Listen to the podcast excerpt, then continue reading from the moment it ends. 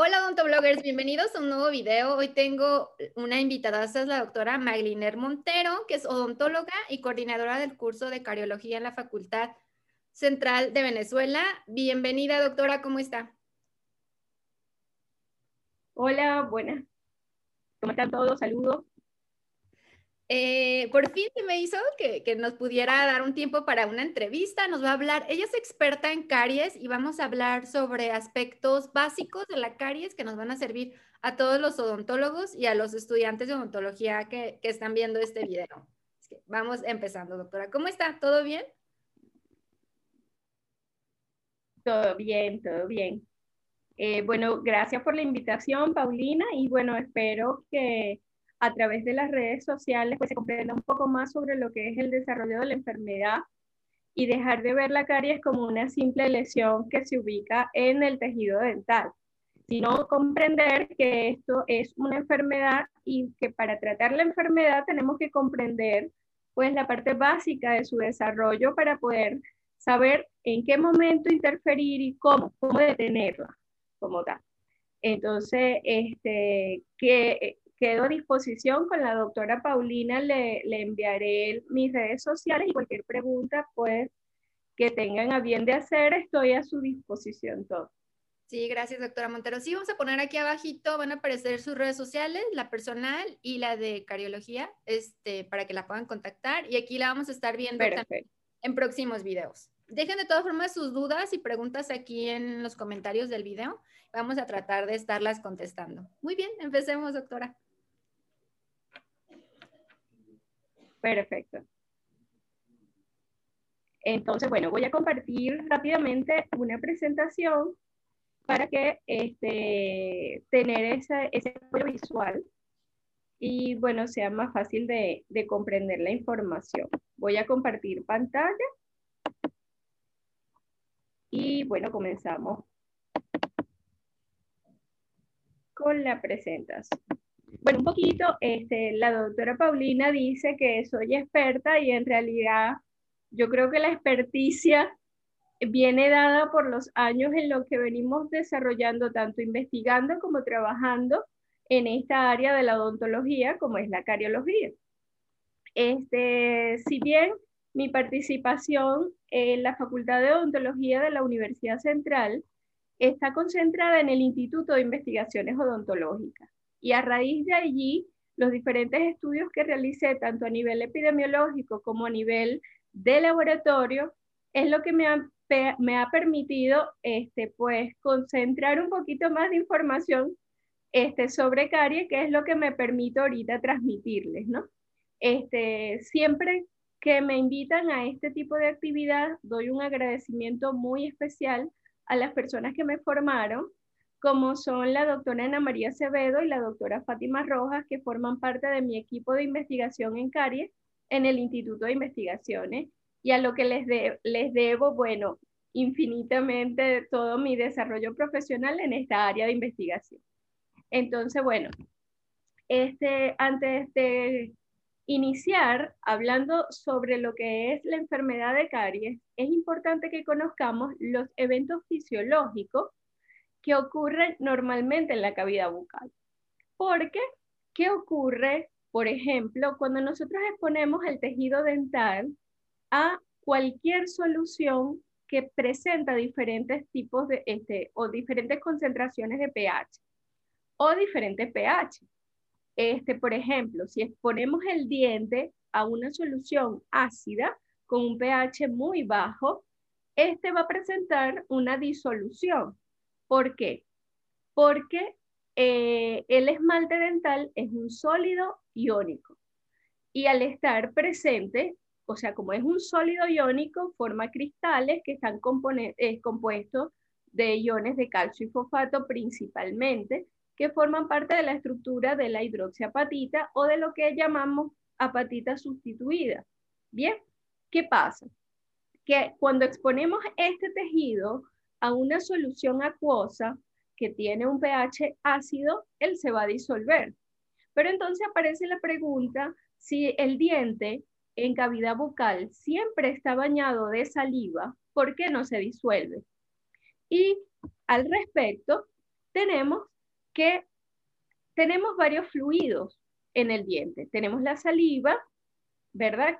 Tenemos un fluido que está presente en la biopelícula dental, que todos sabemos que la biopelícula dental se forma continuamente sobre la superficie dental. Y tenemos en el esmalte también unos canales eh, que, rodean los cristales del, del esmalte que tienen un contenido acuoso y podemos entonces decir que dentro del esmalte también existe un fluido que es el fluido del esmalte. Continuamente, estos fluidos están en constante interacción. Y va a haber un papel fundamental de la concentración de iones presente en este tejido. ¿Por qué el diente no se disuelve? Porque de forma fisiológica la saliva está sobresaturada de iones de calcio y. Si aquí en este medio hay mucha concentración, esto está en equilibrio con esto, lo que llamaríamos una biopelícula dental formada normalmente tras la ingesta de alimentos, ¿verdad? Y que en un paciente normal, ¿qué vamos a observar? Que ese paciente con una buena higiene bucal se cepilla continuamente, por lo tanto, esta biopelícula se está formando tras la ingesta de alimento, pero también es removida constantemente durante el cepillado. Entonces, este tiempo de maduración se puede decir que es breve. Por lo tanto, la saliva fácilmente puede lavar lo que se produce aquí adentro y, por supuesto, el esmalte dental no cede iones. ¿Por qué? Porque frente a un evento de insaturación, supongamos que aquí en la biopelícula haya un proceso de insaturación iónica. ¿Qué va a pasar? La saliva tiene un sistema amortiguador que, dependiendo si es saliva estimulada o saliva no estimulada, van a tener sistemas propios de amortiguación, como es el buffer fosfato y el buffer bicarbonato, que recordemos que eso lo vimos en bioquímica en algún momento el del desarrollo de nuestra carrera. Y tenemos lo que llamamos la capacidad amortiguadora de la saliva, el equilibrio ácido básico, ¿sí?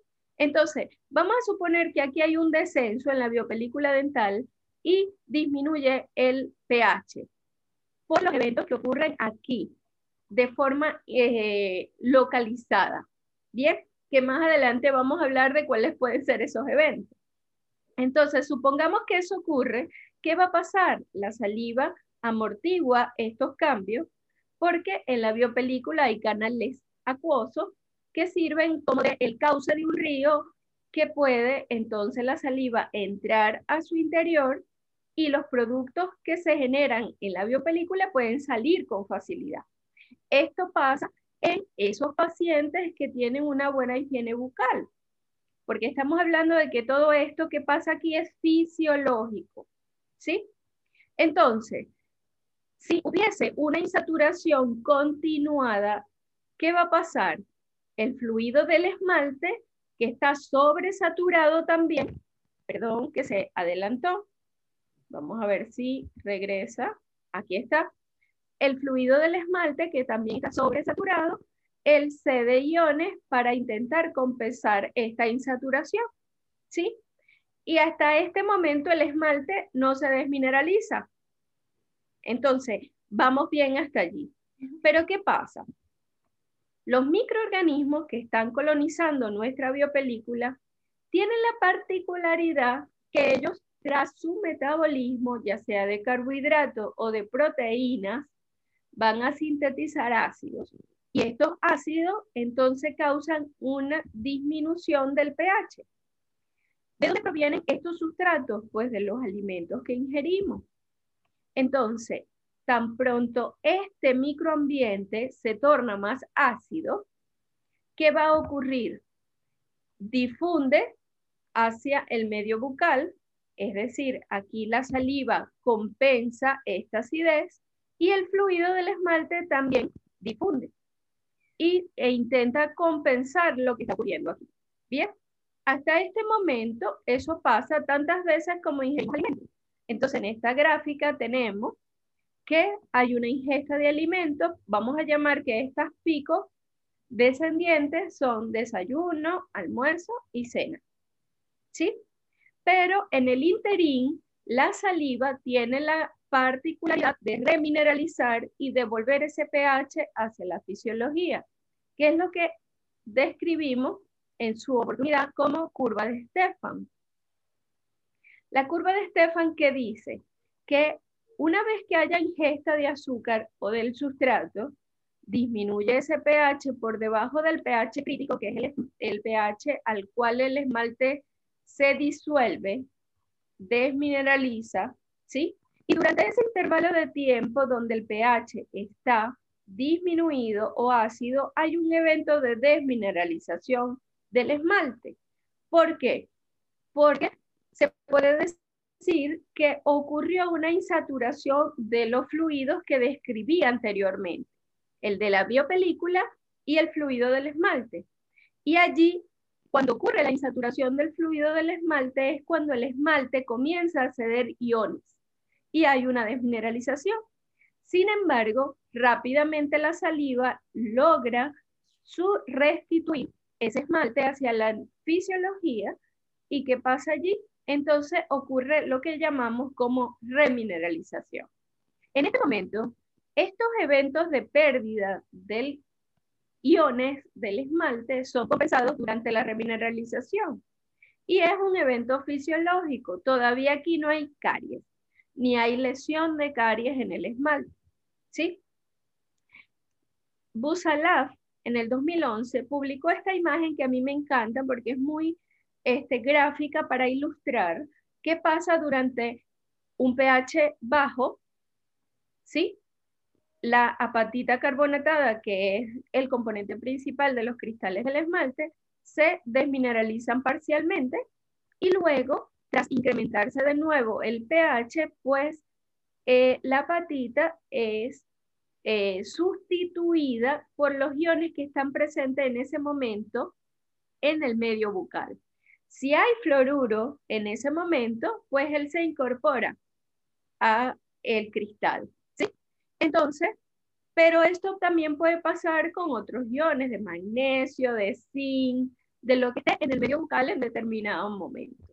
Bien, entonces, ¿qué describen este, los cariólogos y la comunidad científica al respecto, que si nosotros logramos remover la biopelícula oportunamente y sobresaturar el medio bucal de iones este, de calcio, de fosfato, de fluoruro, entonces, por un lado, estamos aquí evitando el proceso de desmineralización al eliminar la biopelícula. Y por el otro, estamos potenciando la remineralización al utilizar, por ejemplo, donde encontramos iones de calcio, de fosfato y de fluoruro, en los dentríficos fluorurados.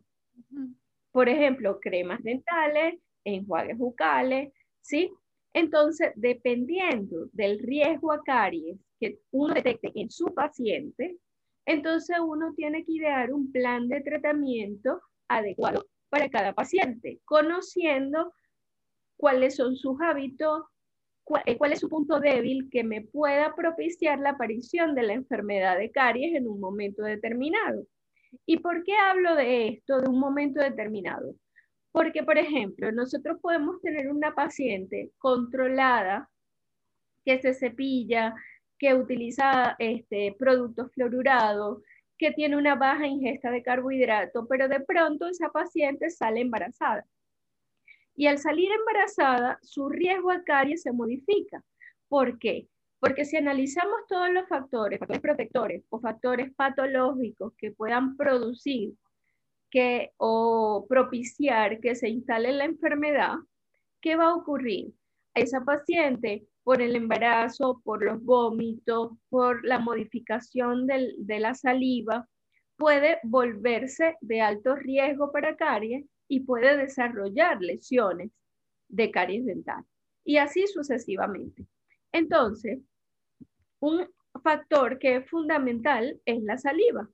Y eso es fácil de determinar porque, por ejemplo, un paciente que se queda sin saliva, si tiene presente todos los tickets, como digo yo, de la lotería para que se instale la enfermedad de caries, al estar sin saliva, esta progresa mucho más rápido que un paciente que tuviese un flujo salival normal. Bien, entonces nosotros tenemos que tener especial cuidado con estos pacientes que están sin saliva. No quiere decir que los pacientes que están sin saliva desarrollan todos caries dentales. No. Es necesario que estén presentes otros factores para que haya caries dental. Pero lo que sí está demostrado, descrito ampliamente en la literatura, es que la lesión de caries progresa rápidamente en un paciente sin saliva. ¿Por qué? Porque todos estos eventos remineralizantes que aporta la saliva no van a estar presentes. Y por esa razón la enfermedad, la lesión progresa más rápido hacia la severidad. Entonces tenemos que tener mucho cuidado con eso. Cuando hablamos de rumbo a la disbiosis, ¿por qué le, le coloco este enunciado? Porque actualmente la caries se define como una enfermedad mediada por la biopelícula, pero que está modulada por la dieta. Y al ser modulada por la dieta, tiene un componente de hábito del paciente. El paciente decide qué come, cuándo lo come, dónde lo come, en qué horario, ¿sí? si lo come rápido, si lo come lento. Y eso es habitual, o sea, es de sus hábitos del paciente. Por lo tanto, entonces se considera una enfermedad que en cierto modo influye mucho la conducta, como la diabetes. Y como la diabetes es una enfermedad crónica, ¿sí? Entonces, fíjense que en la descripción que este, fue publicada en Caries Research ella dice que es una enfermedad multifactorial, de etiología multifactorial, no transmisible, de naturaleza dinámica que provoca la pérdida de minerales en los tejidos duros Y si nos ponemos más específicos, ¿por qué aparece la lesión? ¿Y qué es la lesión? Anteriormente se describía que la lesión de caries era la enfermedad. Hoy sabemos que la enfermedad abarca muchas cosas y lo que estamos viendo en la estructura del diente es el signo clínico de la enfermedad. ¿Ok? Entonces, si nos ponemos más específicos, lo que este concepto les agrupa todo lo que ya les había mencionado. Es un proceso dinámico que se localiza donde en la estructura del diente y en el cual se produce un desequilibrio entre los diferentes fluidos ¿Cuáles son estos fluidos? El fluido de la biopelícula dental y el fluido de eh, lo que rodea el diente. Llámese biopelícula y llámese saliva. ¿Ok? Y esto origina una pérdida de minerales a nivel iónico y a largo plazo, si esto no se modifica, puede causar entonces cambios anatomoestructurales como les decía al principio, es biopelícula dependiente. Todos los pacientes desarrollamos biopelícula, ¿verdad? Pero no todos desarrollamos caries. Entonces, ¿cuáles son los eventos que ocurren en la biopelícula que me lleva a la aparición de la caries? Y eso es allí donde odontólogos, odontopediatras, tenemos que insistir que conociendo estos factores es donde podemos detener la enfermedad. Entonces, uno de los factores es la maduración de la biopelícula y otro es el tiempo que ésta permanece sobre la estructura dental. Por supuesto, a menos tiempo, estamos reduciendo la cariogenicidad de la misma. Y lo otro es la maduración. Y al respecto, en esta gráfica, que se parece a la que les mostré anteriormente, Fíjense que ya aquí no hay desayuno, almuerzo y cena, sino desayuno, almuerzo, cena, merienda, el café de la mañana, el café de la tarde y así sucesivamente. Si nosotros sumamos los eventos de desmineralización, no van a ser compensados por los eventos de remineralización. Y es aquí donde podemos suponer, sin verle la boca al paciente, sino solamente con realizar una buena anamnesis, si el paciente me refiere que él se toma café con azúcar a la mitad de la mañana, pero después se come un caramelo y después almuerza y no se cepilla, después se come un postre, después se vuelve a tomar un café y fíjense que yo no le he visto la boca. Ya yo asumo que esto está pasando. ¿Sí? Ahora tengo es que verificarlo. ¿Y cómo lo verifico? Haciendo un buen examen clínico, por supuesto, que va a estar acompañado de un examen radiográfico, preferiblemente con radiografías coronales. ¿Sí? Entonces, un poquito para ilustrarles esto, ¿qué es lo que pasa? Si nosotros tenemos un exceso de consumo de azúcar, muchos autores lo identifican como un estresor. Estresor de lo que normalmente es fisiológico. Pero al haber un exceso de ese sustrato, se convierte en un estrés para un microambiente. Y el microambiente está pegado a la superficie del diente, adherido.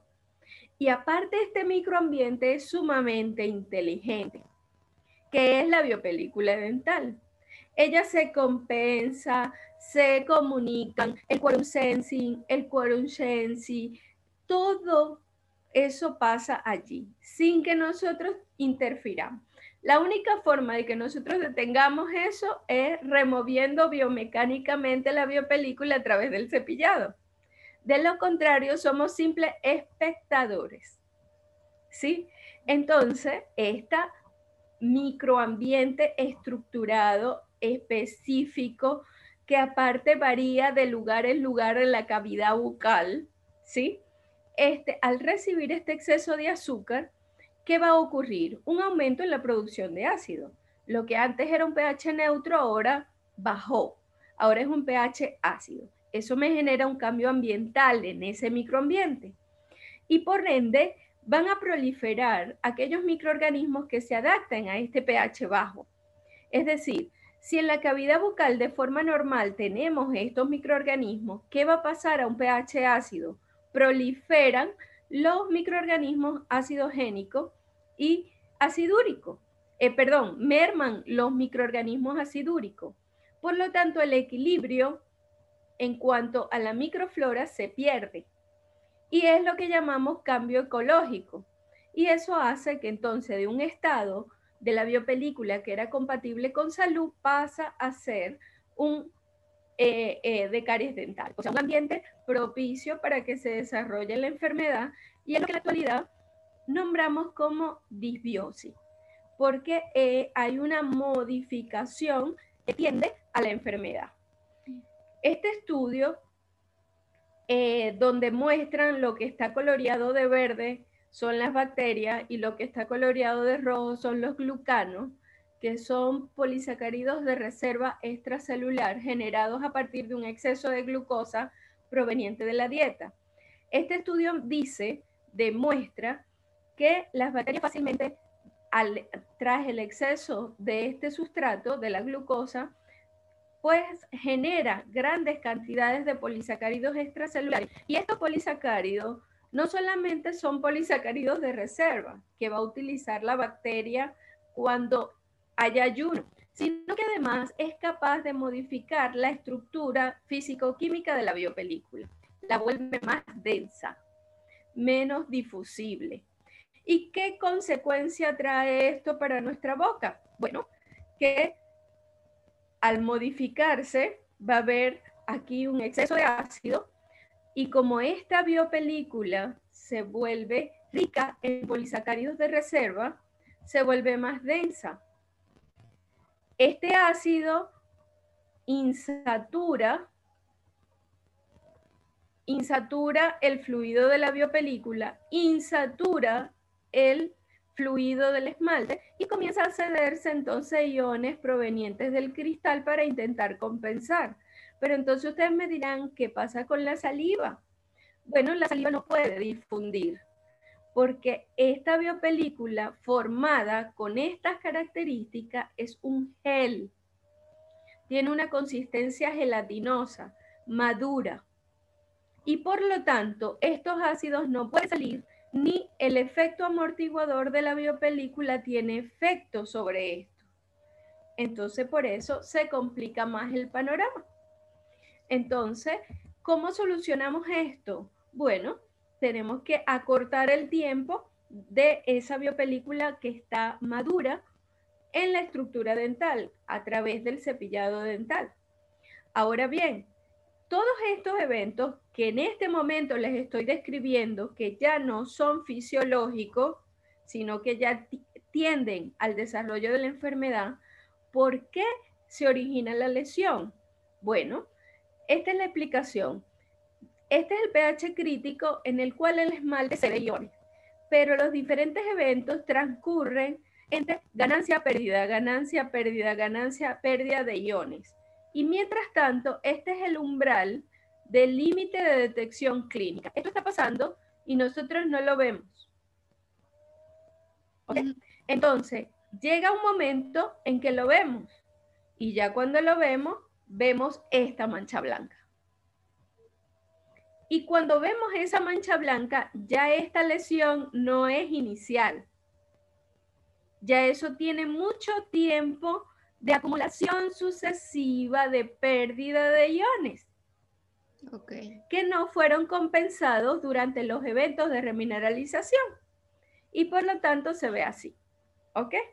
Entonces, bueno, esto fue una este, fotografía eh, que tomamos en un estudio que realizamos en el laboratorio de bioquímica Mauricio Sotillo Gómez de la Facultad de Odontología, donde recopilamos dientes así, los cortamos, los incluimos en acrílico, los vimos en microscopio de luz normal. Y fíjense cómo aquí vemos una mancha blanca que recorre el fondo del surco y aquí tras el corte pues observamos que hay desmineralización en esta zona, ¿sí? Por supuesto, a la luz del microscopio observamos que hay una desmineralización importante del tejido. Y fíjense que aquí ya tenemos el límite amelodentinario. Ya esto es dentina. Y fíjense dónde llega la desmineralización. Ya casi llega al límite amelodentinario. ¿Ok? Pero lo importante de este trabajo fue que el humano y estos eventos de ganancia y pérdida no son apreciables. Tendríamos que tener un microscopio en el ojo para poderlo ver. Pero, ¿qué sí me puede decir que esto está ocurriendo? La anamnesis del paciente. ¿Ok? Ok. Entonces, ya a nivel de estudio, de investigación, fíjense que aquí ya este es el límite melodentinario, esto es esmalte, esto es dentina, y ya aquí hay una respuesta dentinal. ¿Sí? Frente a la agresión de esta lesión que se está produciendo en la superficie.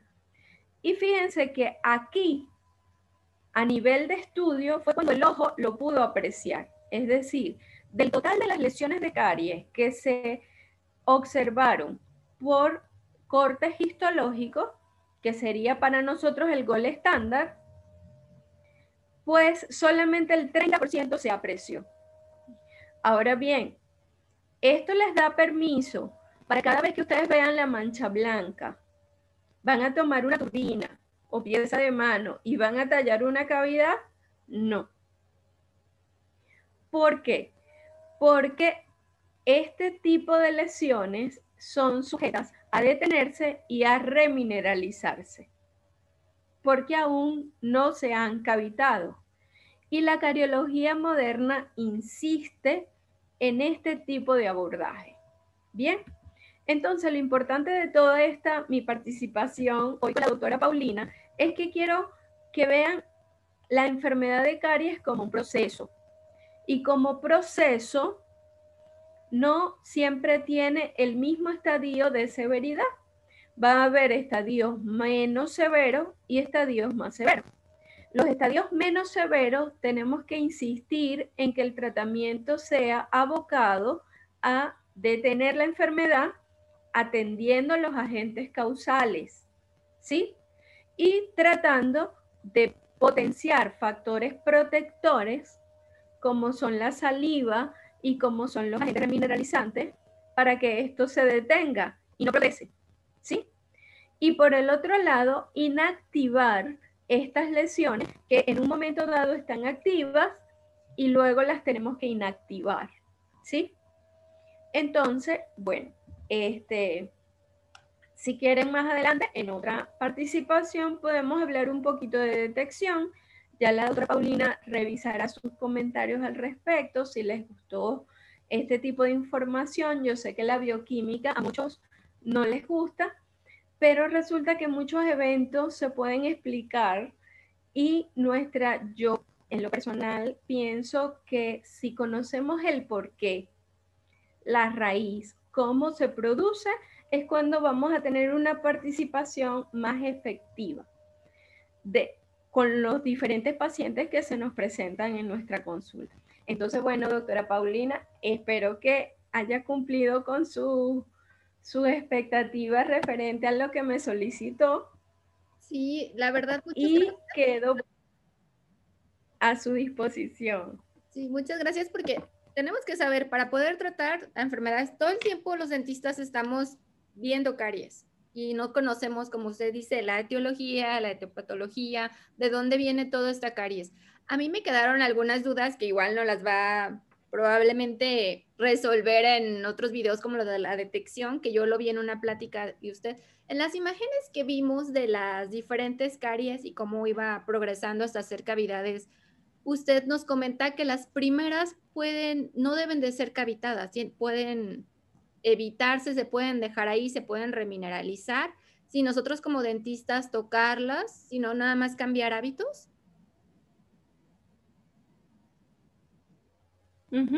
Sí, ¿verdad? O sea, nada más cambiarle a nuestros pacientes, mejorar su aseo, su uso de hilo, cepillado.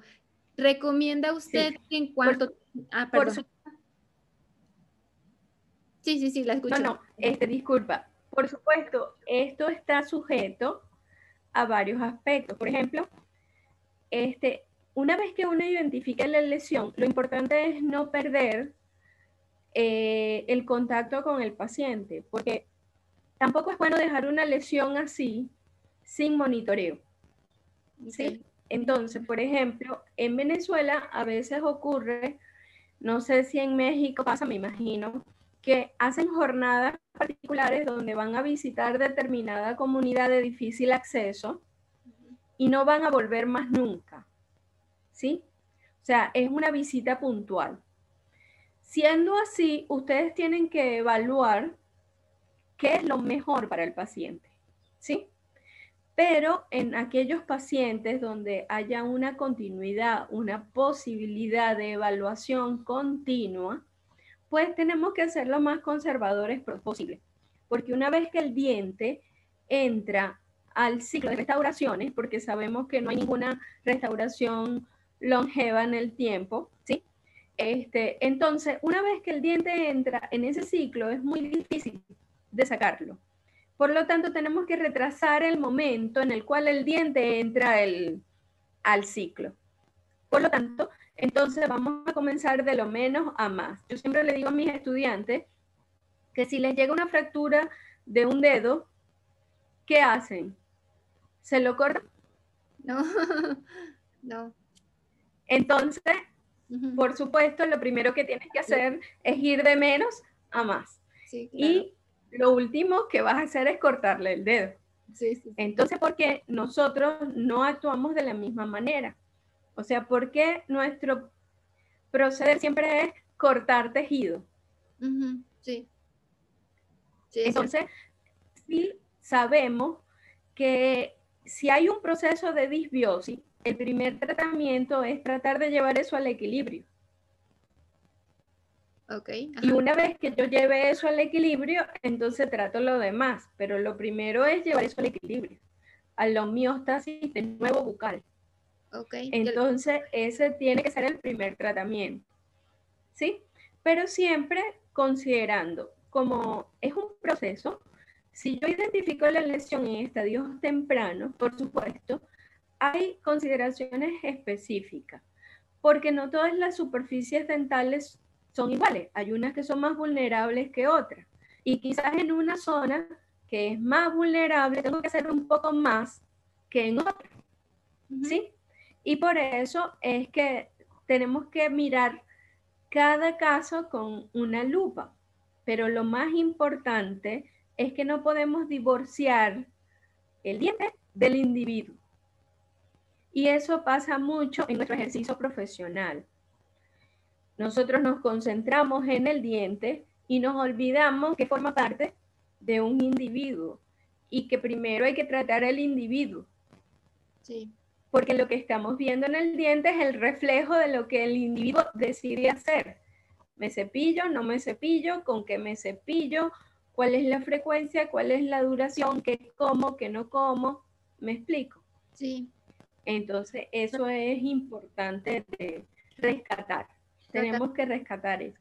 Tratarlo como un individuo, pues como integral, que podemos empezar a recomendarle cambiar su dieta, mejorar su cepillado, que incluya una, una pasta dental arriba de mil partes por millón de flúor, este, también me llamó la atención una plática que vi de usted que nos, nos decía como odontólogos, al momento de explorar una caries, no usar el explorador, porque podemos como contaminar o al momento de pasar una superficie, ¿verdad?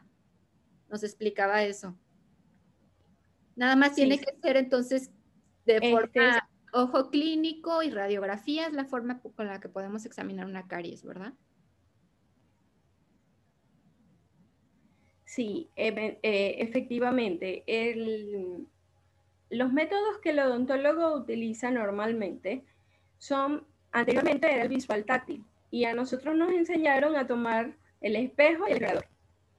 Pero ahorita el explorador está sustituido por la jeringa triple de aire comprimido, porque lo ideal es que yo seque la superficie y vea, seco y veo, seco y veo, ¿sí? Ahora, en aquellos casos donde me genera algún tipo de duda, pues yo puedo tocar, pero utilizar un instrumento que no cause iatrogenia sobre el tejido. ¿Por qué? Porque si ya vemos la desmineralización que se observa clínicamente como una mancha blanca, ¿para qué la vas a tocar? Si sabemos que si la capa más superficial de esa lesión está continuamente en contacto con el medio bucal, va a tener una pequeña capa de remineralización que no va a ser igual en todo el cuerpo de la lesión. Y lo que nosotros estamos observando desde la proyección de la luz es la pérdida de la birefringencia del esmalte, que es una propiedad normal. ¿Por qué la perdemos?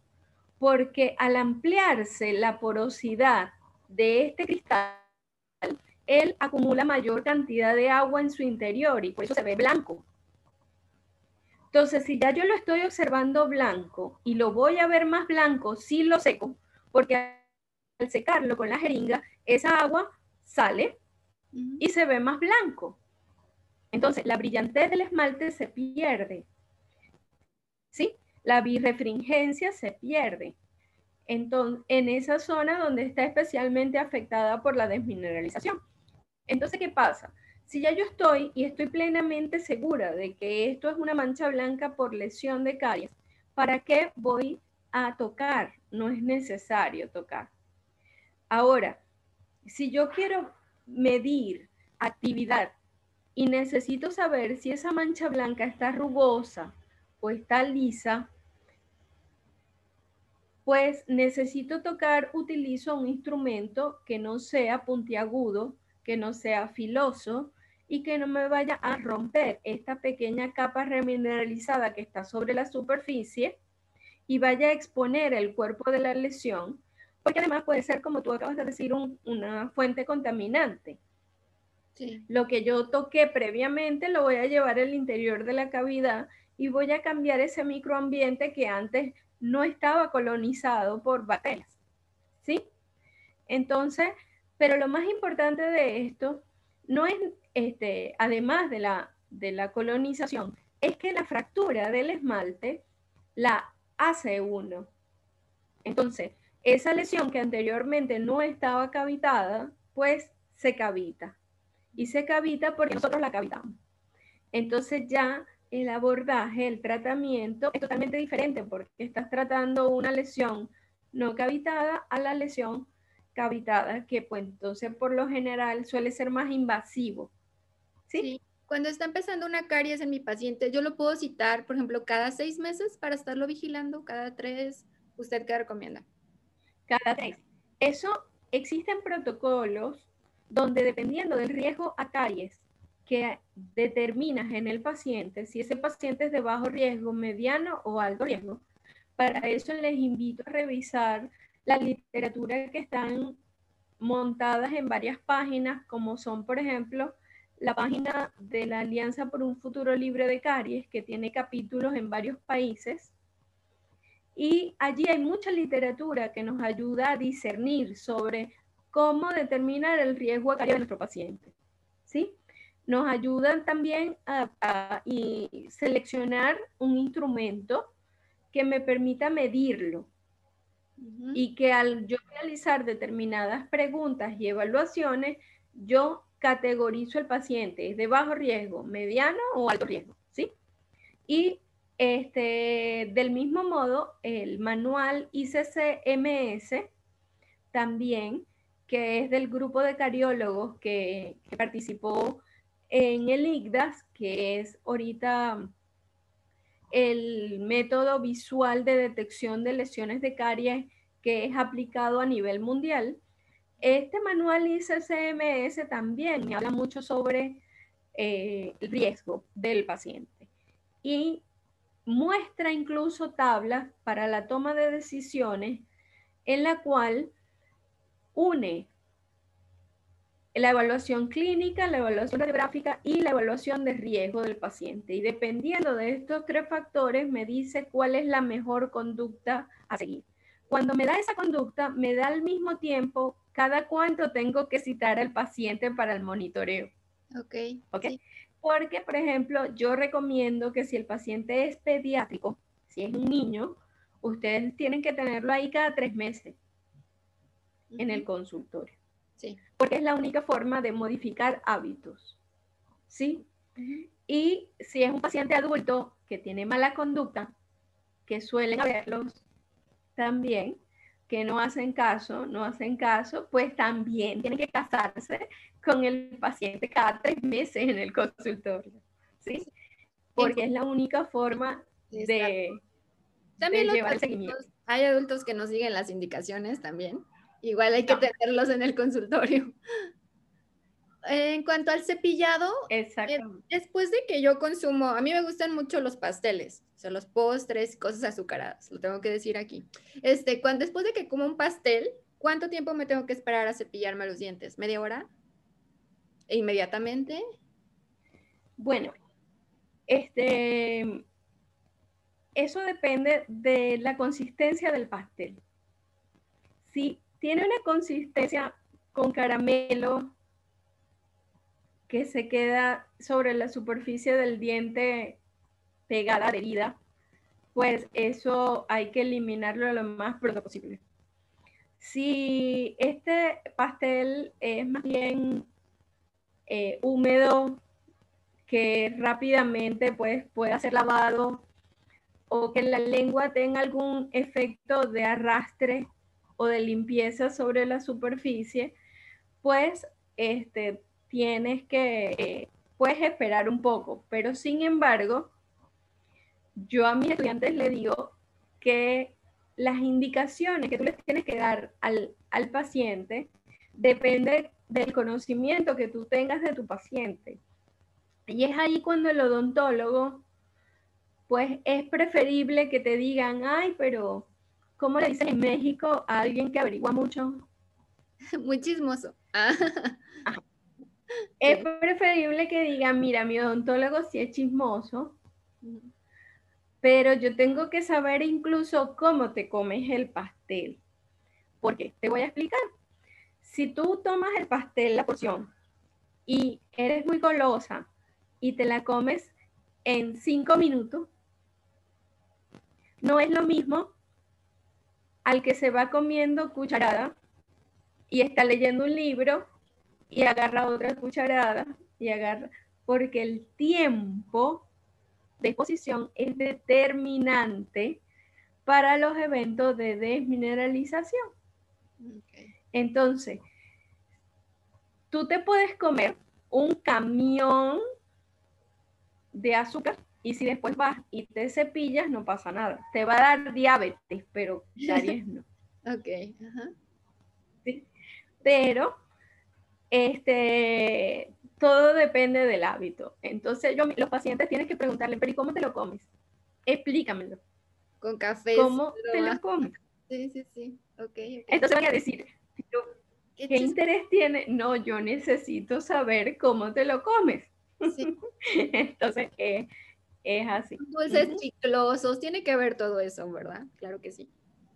Todo. pregunta, yo no la quiero. tiene. Yo no la quiero soltar porque a mí este tema me encanta y estoy aprendiendo mucho, igual como todos los que nos están viendo este video. Mi última pregunta, para pacientes que tienen serostomía, que no producen saliva por N, por eh, cualquier cosa, cualquier origen que este sea, ¿la saliva artificial sustituye, o sea, la, la, que venden de forma, la que se hace casera o la que venden en los depósitos, sustituye de cierta forma todos estos minerales que nos comenta?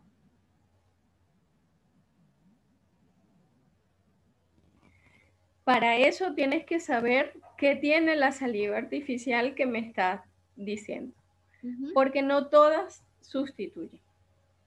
Este, por lo general, este, siempre tenemos que, así como yo recomiendo, que no indiquemos dentríficos por indicar, sino que nosotros tenemos que saber cuál es la composición de cada elemento del dentrífico, sea crema dental, sea pasta, sea enjuague, ¿sí? Este, del mismo modo, nosotros a la hora de indicar saliva artificial, tenemos que identificar si es un sustituto salival o si es saliva artificial. Porque el sustituto salival, por lo general, lo que hace es hidratar, pero no tiene estos componentes iónicos que me permiten pues abordar el tema de la saturación o agentes antimicrobianos o todos los componentes que puede tener una saliva normal. Sabemos que las funciones y los componentes de la saliva, las funciones son atribuibles a los componentes que tiene. Y hasta los momentos yo no conozco ninguna saliva artificial que restituya un 100% a la saliva normal. No existe. ¿Sí? pero por eso nosotros tenemos que conocer los elementos constitutivos de este sustituto salival o de esta saliva artificial para poder indicarla a nuestros pacientes de forma pues consciente, para saber si estamos devolviendo algo de las funciones o si necesitamos reforzar por otra parte. Porque a veces esta saliva artificial tú puedes compensar utilizando, por ejemplo, un enjuague bucal rico en iones, ¿sí? Y así vas jugando con estos componentes de manera que el efecto sea protector para el paciente. Ok. No, a mí este tema me encanta y usted como es súper experta. Yo desde que vi una conferencia de usted me quedé así como que, wow, yo quiero que esté en el canal y nos platica de caries, porque realmente es pues, las enfermedades más comunes en el mundo de la que muchas veces como odontólogos desconocemos muchas cosas, o sea, lo vemos todo el tiempo en el consultorio y desconocemos muchos aspectos de la caries. Me encanta tenerla aquí en el canal, doctora Magrinet Montero, que nos esté platicando de este tema y la quiero ver en otros más temas que nos platique también de caries y seguir aprendiendo. Muchas gracias por su tiempo. Claro, este, te estaré informando, Paulina, porque estamos por ofertar un curso a través de educación continua de la UCB que se pueden inscribir a nivel, o sea, cualquier persona odontólogo o estudiante de odontología de Latinoamérica o, a nivel mundial, porque habla hispana, ah, que lo vamos a hacer, haré llegar la información y bueno, igual, estoy a la orden. Cualquier cosa que quieras hablar o discutir, pues estoy a la orden, porque a mí me apasiona esto y, y me encanta, yo pienso que el conocimiento, mientras más se transmite, pues se multiplica. Y al multiplicarse es cuando realmente estamos haciendo un efecto real sobre cuando queremos cambiar algo, ¿no? Y, y, esta es la única manera que tenemos. Entonces, de verdad te felicito por tu canal y bueno, quedo a la orden para la que necesite. Estoy a, a disposición. Muchas gracias, doctora Magliner. Sí, de hecho que la, sigan en Instagram, del Magli Montero, que lo vamos a poner aquí abajo, y también del, del Cariología UCB, que es Cariología igual UCB en Instagram. Ahí es donde va a estar poniendo la información para los cursos, ¿verdad?